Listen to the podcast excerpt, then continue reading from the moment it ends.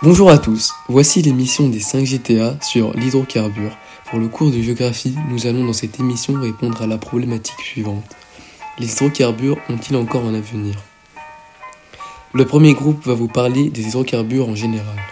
Euh, bonjour, on va vous parler des hydrocarbures et euh, on va d'abord vous présenter euh, ce que c'est les hydrocarbures, ensuite en dégager les enjeux de leurs utilisations et en finir avec les principaux exploitants et consommateurs. 80% de nos énergies proviennent des hydrocarbures. Mais qu'est-ce qu'un hydrocarbure? Ce sont des composés organiques constitués uniquement de carbone et d'hydrogène, d'où leur nom. Proviennent de matières organiques, autant végétales qu'animales. Quand celles-ci meurent, sédimentent et se transforment, on y extrait les hydrocarbures. Les trois plus connus sont le gaz, le pétrole et le charbon.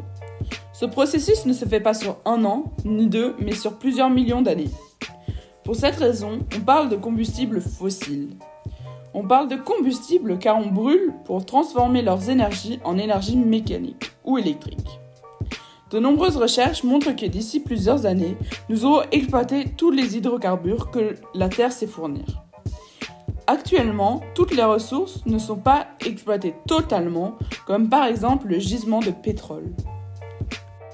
Attention, on ne fait pas que les brûler, on les transforme en plastique pour des objets de tous les jours. Tiens par exemple ta clé USB, tu t'es déjà demandé de quelle matière était-elle faite Tu peux également te poser la question pour tes cartes bancaires et encore de nombreux objets en plastique de ton quotidien. On les transforme aussi en produits cosmétiques, dans certains rouges à lèvres ou dentifrice, tu peux y trouver des hydrocarbures. Une autre utilisation est l'obtention de fibres textiles synthétiques comme par exemple le nylon ou l'élastane.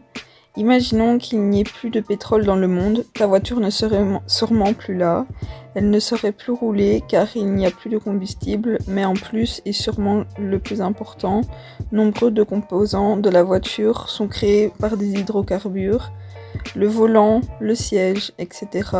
Il ne resterait plus que des pièces mécaniques. À présent, voyons les enjeux de leur utilisation. Tout d'abord, soulignons le fait que la plus ancienne utilisation d'hydrocarbures connue est celle faite à partir d'affleurements de bitume. Cela en Judée, située en Palestine, ou encore en Égypte ou au Pakistan. Ces gisements d'hydrocarbures seraient donc fonctionnels depuis non pas plusieurs siècles, mais plusieurs millénaires. Un historien grec du nom de Diodore mentionne qu'un bitume serait exploité déjà il y a plus de 2000 ans au bord de la mer Morte. Ensuite, intéressons-nous à une actualité plus récente. Serait-il possible d'arrêter l'exploitation des hydrocarbures fossiles? Savez-vous qu'un pic de la production pétrolière est à une hauteur d'environ 100 millions de barils bruts par jour?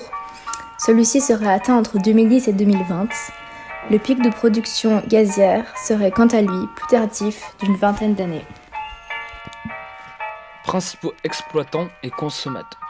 Pour définir quels sont les principaux consommateurs et exploitants d'hydrocarbures dans le monde, nous allons chercher cela pour chacun des trois principaux hydrocarbures, donc le pétrole, le charbon et le gaz. Commençons par le pétrole. Ce dernier est majoritairement utilisé pour les camions, avions et pour la pétrochimie. C'est la Chine qui sera bientôt le premier consommateur de pétrole au monde, alors que grâce à des efforts d'économie et d'énergie, les pays de l'OCDE et de l'Union européenne ont une baisse importante de consommation de pétrole. Baisse est vite compensée par les hausses de consommation des pays émergents tels que la Chine, mais aussi l'Inde et le Moyen-Orient. La Chine dépassera donc les États-Unis pour la consommation de pétrole d'ici 2040 avec une demande de 15,8 millions de barils par jour. Continuons avec le charbon, qui est connu pour être la source d'énergie la plus polluante du monde, mais qui est malgré tout encore énormément utilisé, avant tout pour la production d'électricité.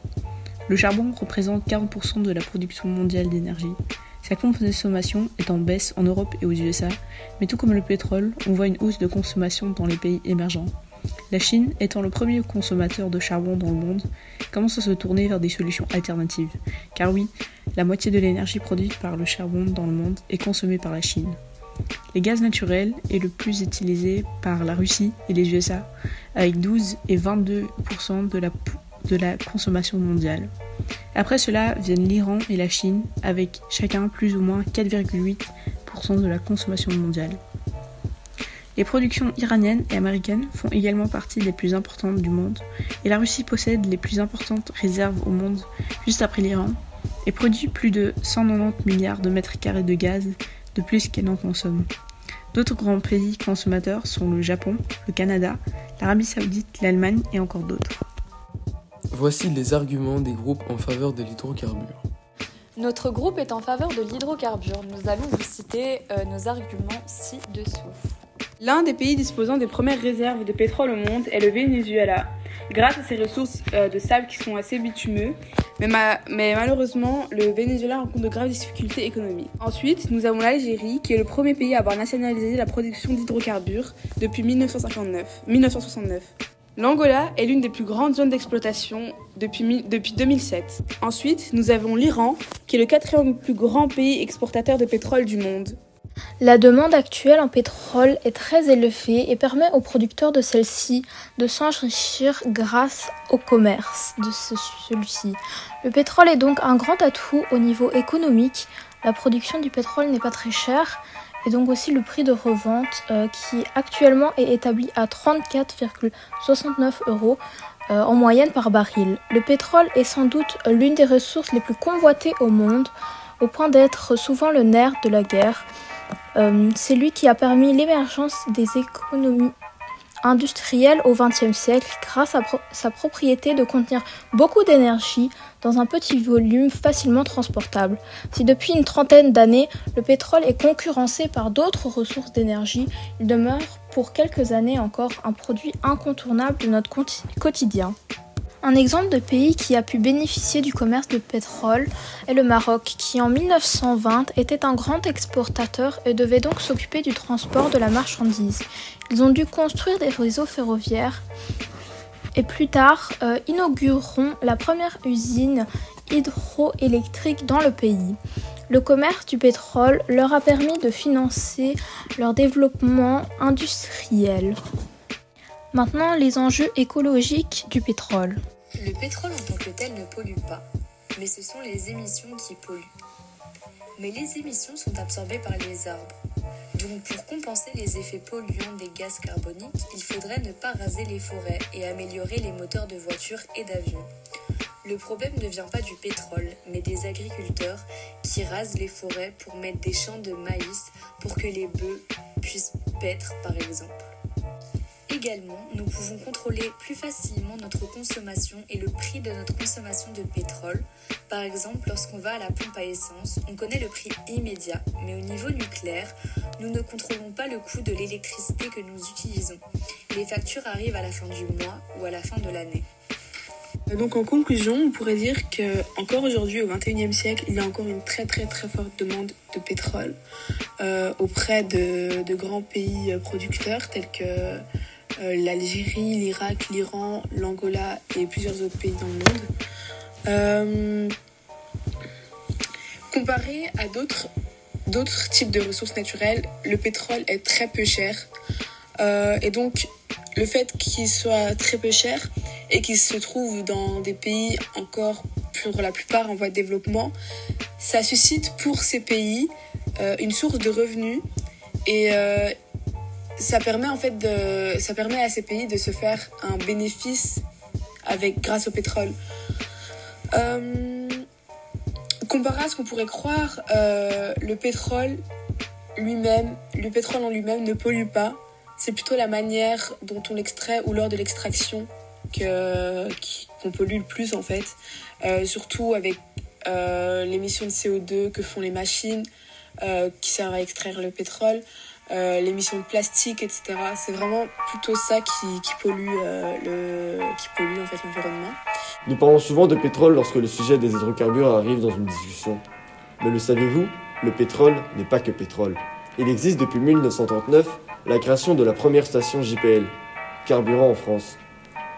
Mais qu'est-ce que le JPL me direz-vous Le JPL est un gaz de pétrole liquéfié. C'est un mélange d'hydrocarbures légers stockés à l'état liquide et issu du raffinage du pétrole. En d'autres termes, merde, c'est un super pétrole. Par exemple, les véhicules JPL n'émettent pas de particules polluantes par rapport à une voiture essence. Par contre, les véhicules JPL consomment environ 20% de carburant de plus qu'un véhicule à essence. Mais en revanche, il est vendu deux fois moins cher à la pompe à essence, ce qui le rend largement rentable. De plus, les émissions de CO2 d'un véhicule JPL sont inférieures d'environ 18% à celles d'un véhicule essence. Pour continuer sur la lancée, le GPL est le carburant le moins cher du marché grâce à une taxation réduite fixée au plus bas. Son prix moyen est de 84 centimes le litre. En voilà des raisons d'oublier les vieux carburants et de se tourner vers le GPL, l'hydrocarbure du futur. Les hydrocarbures sont souvent synonymes de pollution parce que c'est de là que viennent les essences de moteur et c'est un moyen de production d'énergie qui pollue. Mais à côté de ça, les hydrocarbures font partie de notre mode de vie. On ne peut pas passer une journée sans avoir vu du plastique, des pneus de voiture et même l'électricité qui alimente nos villes est en grande partie produite grâce aux hydrocarbures. Si aujourd'hui on a un taux de CO2 élevé dans l'air et qu'on trouve du plastique dans nos océans, c'est pas de la faute de l'hydrocarbure. C'est parce que l'homme utilise ces ressources pour en faire du profit de manière irresponsable. Et c'est ça qui fait que ces ressources ont mauvaise réputation. Si nous recyclons et que nous utilisons ces ressources de manière responsable, les hydrocarbures ont encore beaucoup d'avenir. Aujourd'hui, le gaz est un moyen de production qui produit presque un quart de notre électricité en Belgique. C'est donc une ressource d'hydrocarbures essentielle pour l'alimentation de nos villes. De plus, si nous souhaitons arrêter le nucléaire, qui lui produit plus d'un quart de l'électricité en Belgique, alors le gaz deviendra d'autant plus important. Le pétrole a l'une des densités énergétiques les plus élevées, ce qui veut dire qu'une petite quantité de pétrole peut produire une grande quantité d'énergie. Cela le rend très utile car sa haute densité énergétique en a fait le choix privilégié pour l'utilisation comme carburant dans tout ce qui est moteur, etc. Il y a aussi une grande disponibilité, ce qui le rend facile d'accès. Il, est en effet facile de s'en procurer. Grâce au transport, le pétrole est amplement distribué dans quasi toutes les parties du monde. Il existe également une infrastructure massive pour transporter le pétrole vers d'autres endroits par navire, oléoducs et pétrolier, ce qui veut dire que le pétrole peut être distribué partout dans le monde. Voici les arguments des groupes contre l'hydrocarbure. L'utilisation des hydrocarbures est très néfaste pour l'environnement, car celle-ci, utilisée massivement, participe à l'augmentation de la concentration des gaz à effet de serre. La combustion de ces énergies fossiles va former du CO2 et du méthane, qui vont à leur tour se former sur la seconde couche de l'atmosphère terrestre c'est-à-dire la stratosphère, ce qui va avoir un impact sur le dérèglement climatique. Jusqu'il y a un siècle, l'électricité n'existait pas. Et le moyen de transport principal était le cheval. Donc la quantité de CO2 rejetée était plus ou moins égale à celle émise. En d'autres termes, la quantité moyenne de CO2 restait stable. Mais aujourd'hui, avec l'utilisation des hydrocarbures, nous produisons plus de CO2 et nous disposons de moins d'éléments qui l'absorbent, ce qui explique pourquoi globalement la concentration de dioxyde de carbone a énormément augmenté. La surutilisation des hydrocarbures ne va pas seulement avoir un impact néfaste sur l'environnement, mais va aussi en avoir un sur les humains car elle va provoquer certaines maladies liées à la pollution de l'air. Pour ce qui concerne les principaux risques pour la santé des hydrocarbures, tout d'abord, l'hydrocarbure est aussi une des causes dangereuses pour la santé, comme avoir de l'asphyxie. L'hydrocarbure contient des vapeurs, ce qui peut provoquer l'anoxie ou de l'asphyxie à cause du manque d'oxygène, des malaises qui peuvent être aussi mortels. Nous pouvons rencontrer ces situations avec les hydrocarbures gazeux ou vapeurs de liquides comme par exemple l'essence ou le solvant. Les premiers qui représentent la série des alcanes, méthane, éthane et propane, sont des simples asphyxiants qui ne savent pas provoquer d'autres effets sur l'organisme, mais que la privation d'oxygène. Tous ces gaz peuvent nous mener à de faibles concentrations d'air inspirées sans qu'elles soient toxiques. Tout transport d'hydrocarbures entraîne de fait une perte de matière brute qui va diminuer la rentabilité. Cette perte est due soit à les fuites involontaires ou volontaires qui se passent au niveau des pipelines ou des accidents lors des transports ferroviaires, routiers et maritimes. Ces pertes, dans certains cas importants, diminuent la, la rentabilité du produit final, mais provoquent des frais supplémentaires tels que le nettoyage des zones polluées, des pertes de matériel et de la dégradation de la de l'écosystème qui va demander des frais de restauration de la, biodiversité. On se souvient des bateaux qui ont perdu leur cargaison, qui ont provoqué des mers noires euh, sur les côtes françaises et autres. Une, dernière en date s'est passée au large des îles Maurice dans l'océan Pacifique en octobre 2020. Cette, euh, ces marées noires ont causé euh, des grandes pertes euh, aux acteurs comme les sociétés, les pays, etc. au niveau économique. les transports et les raffinages du pétrole demandent un investissement important en matériel, mais qui ne qui nécessite pas euh, autant de main-d'œuvre euh, que par rapport à d'autres sociétés. Les bateaux, les trains deviennent de plus en plus grands et ont de plus en plus de technologies à bord, donc nécessitent moins de personnel. Donc, sur le long terme, la, demande d'emploi est faible. Comme euh, l'extraction du pétrole devient de plus en plus cher, le produit final devient également plus cher aux consommateurs et cette augmentation n'est pas directement proportionnelle à l'augmentation du salaire. Un autre problème des hydrocarbures, c'est qu'on en est très dépendant. En effet, l'Union européenne a une forte dépendance aux importations d'hydrocarbures. Plus de la moitié de sa consommation dépend de ces importations, tandis que le reste est produit sur le sol européen. Alors évidemment, les chiffres varient énormément en fonction des pays. Il y a ceux comme l'Estonie, la Roumanie ou la Suède qui ont des taux de dépendance assez basses, aux alentours des 30%, mais il y a également ceux comme le Luxembourg, Chypre ou Malte, qui eux sont plus aux alentours des 90%. Mais ce qu'il y a d'important à noter, c'est que le taux de dépendance aux importations a beaucoup augmenté, passant de 44% en 1990 à 58,4% en 2008. Cette augmentation est liée au fait qu'en Europe, à cause de l'épuisement progressif de l'approvisionnement en matières premières, on ralentit la production de celles-ci. Ce qui fait qu'il y a des pays de plus en plus dépendants des importations d'énergie, comme le Danemark, les Pays-Bas, la Lituanie ou la Pologne. En plus de ça, il y a également des inégalités. Les réserves d'hydrocarbures sont concentrées pour les deux tiers dans le golfe arabo-persique, ce qui explique la valeur de la zone, mais aussi les conflits possibles. Une autre inégalité est que pas tous les pays utilisent la même quantité d'hydrocarbures. Il y a parfois des écarts énormes.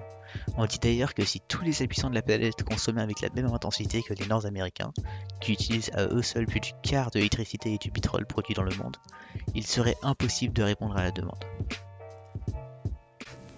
On peut donc euh, aborder les hydrocarbures de deux manières différentes. On a d'une part l'aspect de la production et d'une autre part l'aspect de l'utilisation. Nous ici, on va surtout se concentrer sur l'aspect de la production, que ce soit au niveau économique, social ou encore écologique. Moi, je vais parler de l'aspect social. Donc, euh, on peut remarquer qu'il y a énormément de risques professionnels qui sont présentés par les hydrocarbures parce que les hydrocarbures sont utilisés de manière, euh, de façon massive dans tous les secteurs et c'est vraiment quelque chose qui est très important dans notre société. Et en fait, il y a deux ordres de risques. Il y a d'une part le risque pour les gaz, les liquides volatiles. Il y a un risque d'asphyxie et d'incendie, voire même d'explosion. Et euh, parce que la plupart des hydrocarbures, ils sont inflammables. Et il y a d'une autre part la toxicité, que ce soit par inhalation, ingestion ou contact cutané, qui est variable selon les produits, mais qui est parfois très élevée et avec un risque cancérigène pour la plupart d'entre eux. Euh, on peut du coup avec ça aborder euh, la question de l'esclavagisme de l'esclavagisme moderne. Euh, pourquoi? Parce qu'avec tous ces risques qui sont présentés, peu de gens veulent travailler dans les hydrocarbures et donc on a cette notion d'esclavagisme qui est utilisée. Mais ça, je ne vais pas trop l'aborder parce que j'ai pas énormément de temps. Donc je vais directement passer à différents chiffres qui peuvent montrer les risques euh, qui sont présentés. Donc ce sont des, chiffres qui ont été faits par l'OCDE. Donc l'OCDE, c'est l'Organisation de coopération et de développement économique. Ils ont fait une étude qui se déroule entre 1970 et 2008 donc ça remonte un peu, mais on peut se douter avec les chiffres qu'on a que les chiffres qu'on a aujourd'hui sont euh, pareils, si même pas plus élevés que ceux du tableau en fait. Donc dans le tableau, en fait, on a euh, deux colonnes. On a celle du pays qui font partie de l'OCDE et ceux des, pays hors OCDE. Et ils ont recensé tous les accidents, que ce soit au niveau du charbon, pétrole, tous les hydrocarbures confondus. Donc euh, un total, on a recensé un total de d'accidents de 442 pour 8882 euh, morts entre donc 1970 et 2008. Ça c'est pour les pays qui sont dans l'OCDE, donc il y a la Belgique par exemple, et les pays hors OCDE, donc il y a la Chine par exemple qui ne fait pas partie de l'OCDE. Là on a recensé un total de 2925 accidents pour 92 672 morts. Et encore, ça, c'est avant l'accident de Fukushima qui s'est euh, déroulé en 2011. Donc, on peut vraiment se douter du nombre de risques que ça peut représenter euh, dans les hydrocarbures. Donc euh, maintenant, je vais vous parler plutôt de l'aspect écologique des hydrocarbures et principalement l'épuisement des ressources. Donc à notre vitesse de consommation et selon des recherches, les quatre grands hydrocarbures utilisés aujourd'hui vont finir par s'épuiser presque totalement d'ici un siècle. On estime qu'il nous reste 42 ans de pétrole à employer d'ici sa quasi-disparition, 65 ans pour le gaz naturel et 169 ans pour le charbon. Et cela, c'est au rythme de consommation que nous avons aujourd'hui. Mais il faut vraiment prendre en compte l'expansion de la population perpétuelle, impliquant un besoin de ressources sans cesse croissant lui aussi. On peut donc affirmer que, en prenant en compte les besoins de la population, il nous reste en réalité moins de temps que cela pour exploiter les hydrocarbures avant que nous arrivions au terme de ce que nous pouvons exploiter. Car c'est la grande faiblesse des ressources naturelles et des hydrocarbures. Elles ne se régénèrent pas, en tout cas pas suffisamment rapidement, puisqu'on estime qu'il faut environ 60 millions d'années à des animaux et des végétaux morts pour devenir des hydrocarbures liquides. On le voit donc, à la vitesse à laquelle nous consommons aujourd'hui, les hydrocarbures semblent voir leur fin arriver beaucoup plus rapidement que prévu. Donc moi je vais rester euh, sur euh, le niveau écologique euh, et on va parler des conséquences de cette production. que ce soit en mer, s'il y a une explosion, les animaux qui se retrouvent dans les marais de pétrole meurent, ce qui amène une dégradation de leur santé et donc une, une, extinction possible de l'espèce. Ensuite, les eaux sont polluées et les poissons sont dans cette eau qui après qui après se retrouve dans nos assiettes et qui est donc tout de suite un impact sur notre santé à nous. De plus, euh, l'exploitation de ces ressources euh, sur les terres entraîne la déforestation et par conséquent l'extinction des espèces qui y vivent. En conclusion, les hydrocarbures sont des combustibles fossiles qu'on brûle pour produire des énergies mécaniques ou électriques et il se peut qu'on les transforme aussi en plastique. Les hydrocarbures sont constitués de carbone et d'hydrogène et lorsque ces deux composés chimiques meurent, ils se sédimentent, se transforment et de là on y extrait les hydrocarbures. Les trois formes les plus connues sont le gaz, le pétrole et le charbon. Et 80% de nos énergies proviennent des hydrocarbures. La Chine sera le premier consommateur de pétrole dans le monde et pour ce qui est du charbon, il est connu pour être la source d'énergie la plus polluante et la moitié de l'énergie produite par le charbon dans le monde est consommée par la Chine. Les arguments en faveur de l'hydrocarbure. La demande de pétrole est très élevée, ce qui permet aux producteurs de s'enrichir grâce au commerce, et la production n'est pas chère, les producteurs en font donc un bénéfice. Le pétrole lui-même ne pollue pas, mais ce sont les émissions de CO2 et les extractions qui polluent l'environnement. Le pétrole se trouve dans les pays en voie de développement et le fait qu'il ne soit pas cher suscite une source de revenus et un grand bénéfice pour ces pays. Le JPL. Est un gaz de pétrole liquéfié. C'est un mélange d'hydrocarbures légers stockés à l'état liquide et issu du raffinage du pétrole. Les véhicules JPL n'émettent pas de particules contrairement à une voiture d'essence, mais ils consomment environ 20% de carburant de plus qu'un véhicule à essence. Le JPL est un carburant le moins cher sur le marché, ce qui fait qu'il est rentable. Et le pétrole a l'une des densités énergétiques les plus élevées. Il est aussi facile d'accès car grâce au transport, il est distribué partout dans le monde. Ensuite, parlons de l'utilisation des hydrocarbures. L'utilisation des hydrocarbures est très néfaste pour l'environnement car elle participe à l'augmentation des gaz à effet de serre. La combustion d'énergie fossile forme du CO2 et du méthane et les hydrocarbures possèdent un impact aussi sur les humains car cela provoque des maladies liées à la pollution de l'air. Et le problème de l'hydrocarbure est que l'homme en est trop dépendant. Le taux de dépendance à l'importation a beaucoup augmenté, passant de 44% en 1990 à 58,4% en 2008. Cette augmentation est due au fait qu'en Europe, la production ralentit. Il y a également des inégalités. Les réserves d'hydrocarbures sont concentrées pour le deux tiers dans le golfe arabo-persique, et ce qui explique que divers conflits sont possibles. De plus, entre les pays, il y a une différence énorme de consommation. Enfin, parlons de la production de l'hydrocarbure au niveau économique, social et écologique. Pour l'aspect social, de nombreux risques professionnels sont présents dans les hydrocarbures car elles sont utilisées de façon massive. Il y a le risque pour les gaz et liquides d'asphyxie ou d'explosion, mais également la toxicité par inhalation, ingestion ou contact cutané. Cela entraîne l'esclavagisme car peu de personnes veulent travailler dans ces conditions.